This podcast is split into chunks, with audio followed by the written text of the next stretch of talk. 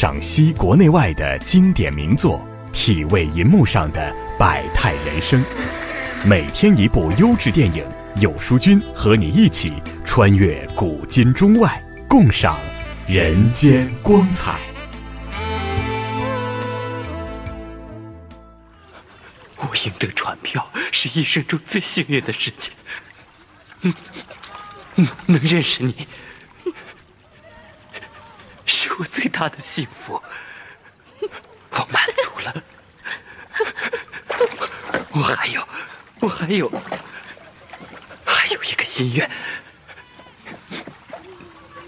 你必须答应我，要活下去，不，不能绝望。无论发生什么，无论有多艰难。答应我，露丝！答应我，一定做到！不答应，一定做到！《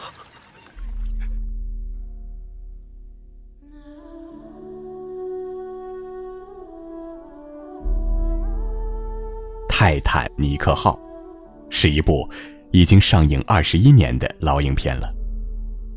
但是打开影片排行榜的时候，它总是排在前列，评分也居高不下。忍不住再次点开看后，发现之前稚嫩的我和现在的我观影的感受已大不同。无论怎么样，结局还是再次赚了一票我的眼泪。当巨轮沉没后。杰克和露丝双双落入水中，在密密麻麻的落水人中，他们历尽千辛，终于抓到了一根救命稻草——漂浮板。可是，它只能承载一个人的重量。曾说过最怕冰凉刺骨海水的杰克，毫不犹豫的将露丝推了上去。杰克几乎全身。都浸在海水中瑟瑟发抖，却鼓励露丝以后坚强的活下去，结婚生孩子，然后好好过完一生。等到救生船来时，海面上一片死寂。杰克紧紧的握着露丝的手，已经被冻僵。但是，一部经典的影片内容并不会太单薄。除了爱情，我们还可以从中看出许多层内容来。这就是我之前所说的观影感受大不同。鲁迅先生曾说：“一部《红楼梦》，道学家看到淫，经济学家看到义，才子佳人看到缠绵，革命家看到排满，流言家看到宫闱秘事，如此而已。”而一部《泰坦尼克号》，依旧有人看到爱，有人看到淫，有人看到恐怖，有人看到奢靡。其实概而论之，怎么看待，不过都是受人生观支配而已。《泰坦尼克号》里也有四种人生观，你是哪一种呢？第一种，富不骄，穷不馁。日本动漫《银魂》里，坂田银时对佐佐木一三郎说：“和你们这些少爷不同，我们光是活着就竭尽全力了。”这就是穷人的悲哀，可能穷其一生所得都不如人家一次挥霍的。差距和阶层这东西，其实有时候就是那么现实冰冷。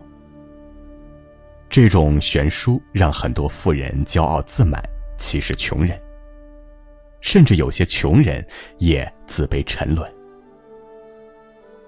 影片中很大一部分都揭示了阶层的问题，其中有一段是，身为穷人的杰克应邀去参加富人的晚宴，席间作为富人的露丝母亲和未婚夫始终一副居高临下和施舍的态度对他。两个人唱双簧奚落杰克来自三等舱。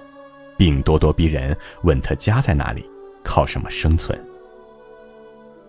凡此种种，都不过是为了让杰克出丑蒙羞，然后狼狈逃走。其实现实生活中这种事例很多，这是为富不善。无论你再怎么有钱，你的修养和品性，也止步于此了。曾子曾看得更透：“人而好善，福虽未至，祸其远矣。”所幸，杰克不卑不亢，轻松应对了。他用戏谑却坦然的语气回答了他们尖锐刁钻的问题，从而赢得满座喝彩。这倒是让发难者自讨没趣了。人穷志不短，说的就是这个道理。我穷，但是我不轻贱。前段时间刷屏的北大寒门学子王心怡感动了无数人。他确实家境贫寒。但是并未因此怨天尤人、止步不前。相反，他阳光活泼，有一颗闪闪发光的不屈的灵魂。他理解贫穷，所以奋发图强，同时也带给了人们希望和力量。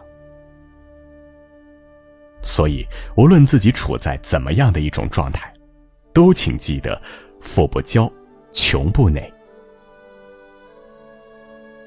第二种，诱惑面前守好原则。王石说：“笑到最后的一定是抗拒了诱惑的人。抗拒诱惑确实需要定力，因为诱惑偏偏切中的就是你最在乎的点。你贪财，他给你财；你图名，他给你名。如果没有把握好原则，就会埋下祸根。”泰坦尼克号的沉没，可以说百分之百是人祸，而不是天灾。这个人祸就是因诱惑而起。影片中，名流们聚在头等舱里高谈阔论。这时，一个富商怂恿大副让他继续提速，争取以最快速度抵达美国。这样做的目的仅仅是为了抢占各大媒体头条。而抢占头条后的隐形获利，就是大富的名利。从此，他将声名鹊起，名利双收。大富动摇了，一念之差，巨轮沉没。尽管老话说得很透，青菜豆腐保平安，但还是有很多人存在侥幸心理，突破原则去冒险。守好了原则，你的生活和幸福是细水长流的。你可以吃得香，睡得好，永远不会有捶胸顿足的那天。二零一七年，一位出逃了十七年的官员落网了。面对警察，他没有任何反抗，继而失声痛哭。这哭声不是恐惧，而是如释重负。他喃喃地说：“这一天终于来了。”逃亡的日子里，他们夫妇俩吃尽了苦头，过够了不在阳光下的生活，连孩子都变得非常孤僻。他们一度想着以自杀来终结痛苦。他原是高官，生活幸福而光鲜，导致这一变故的原因正是没抵住诱惑。他携带巨款逃亡。船沉没前，大副把自己关进工作了三十年的驾驶舱。官员落网后，他反而失声痛哭。如果重新给他们一次机会，他们也绝不会在诱惑面前放弃原则。毕竟，不是每一次错误都可以去弥补。第三种，关键时刻能看清你的本质。都江堰地震后的有一次，我们去了那里。在出租车上跟司机聊了聊地震的情况。他说到了这样一件事儿：地震发生时，妻子赶紧去喊正在如厕的老公，老公瞬间提起裤子就跑。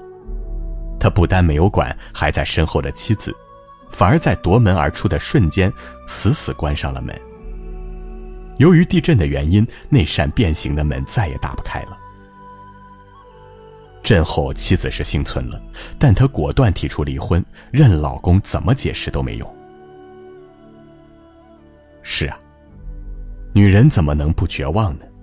关键时刻才看清了你心里有没有我。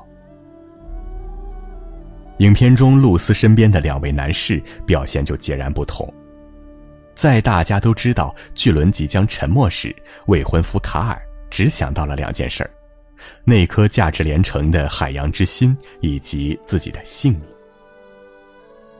当他得知露丝居然和下等人杰克相爱至深时，竟然想开枪打死他们。他把杰克和露丝逼到被水淹没了的下等舱，狠狠地抛下一句：“一起去死吧。”而杰克呢，执意把露丝送上了救生艇。他明知道之后卡尔将要对他下毒手，却帮着卡尔撒谎。无论自己处境如何，他都希望露丝能活下去。没想到露丝为爱，又重新回到了船上。最后落水后，杰克也把生的希望留给了露丝。到这里，人性被体现的淋漓尽致。露丝也真正坚定了杰克是他生命中最重要的那个人的念头。我们平常说旅行是检验真爱的有效途径，也是这个道理。旅行中会遇到各种突发事件，这时候人的本质就一览无余了。所以，记得永远向善，这样才不会在关键时刻露马脚。但行好事，莫问前程。第四种，除了生死，其余都是小事。《红楼梦》中有一句：“好一似石进鸟头林，落得个白茫茫大地真干净”，让人唏嘘不已。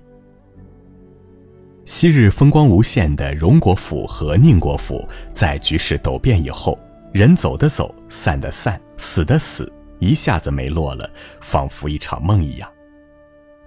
再回头想想那些恩恩怨怨、是是非非，都是一场空，短暂一世，何必那么纠结呢？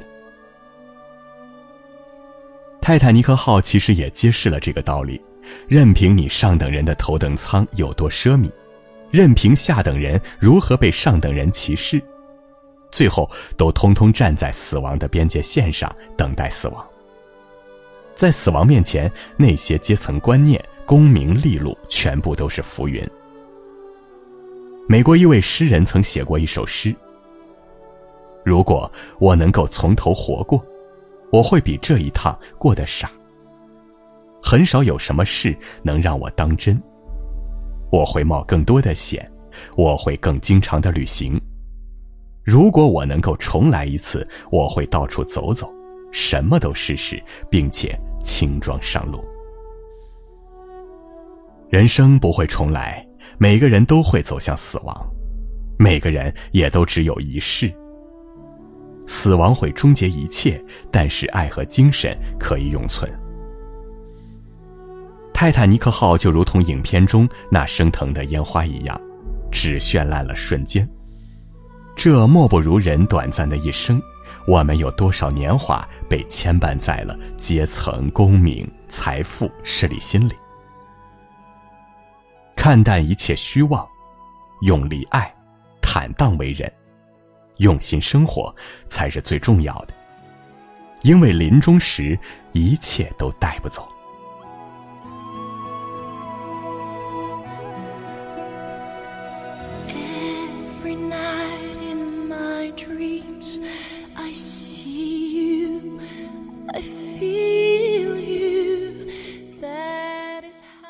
今天的专题就到这里。本周每天早上六点半，有书君会和书友们一起欣赏国内外著名电影大师、电影史上代表性的影片，从经典电影中体味不一样的人生真谛。